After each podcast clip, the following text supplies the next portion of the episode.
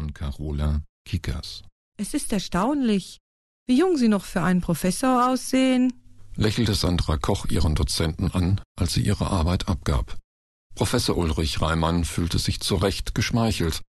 Obwohl seine Schläfen bereits ergraut waren, so sah er doch eher wie Anfang 40 aus und nicht wie weit über 50.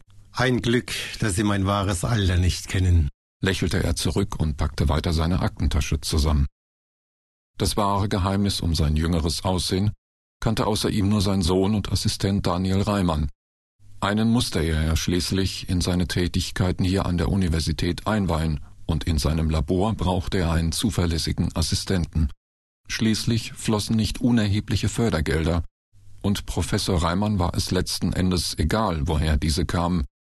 Er fragte nicht nach, solange er an seinem genetischen Forschung weiterarbeiten konnte.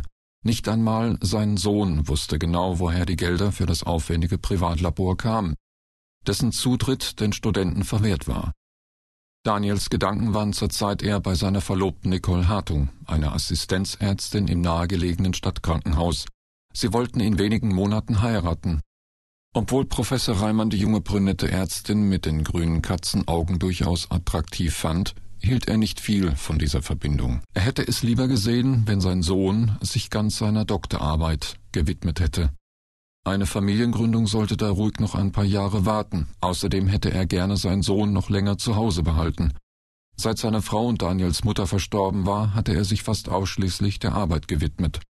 Und es war schön, über diese Arbeit mit seinem Sohn sprechen zu können. Vielleicht ließ Daniel sich ja mit dem neuen Forschungsauftrag überzeugen.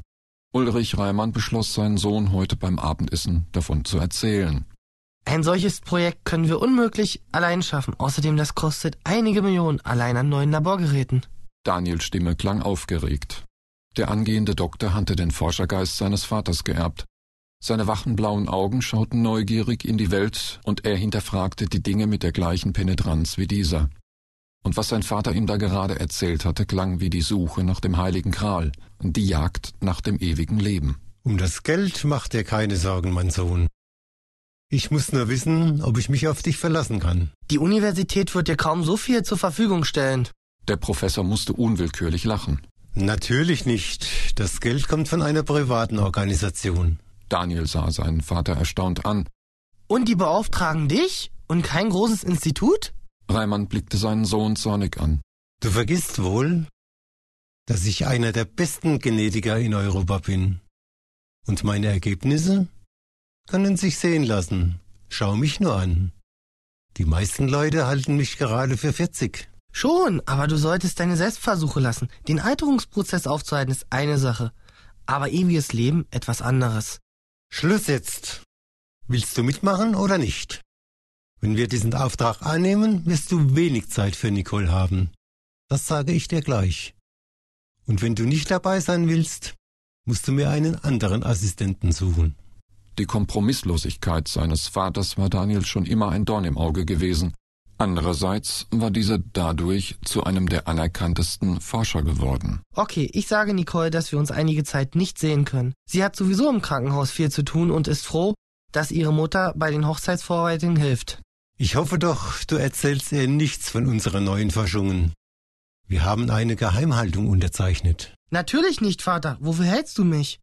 Daniel war empört, dass sein Vater ihn immer noch wie einen kleinen Jungen behandeln musste. Und du willst mir wirklich nicht sagen, woher die Forschungsgelder stammen? Später, mein Sohn. Damit wandte sich Professor Reimann wieder seinem Steak zu, das fast kalt geworden war.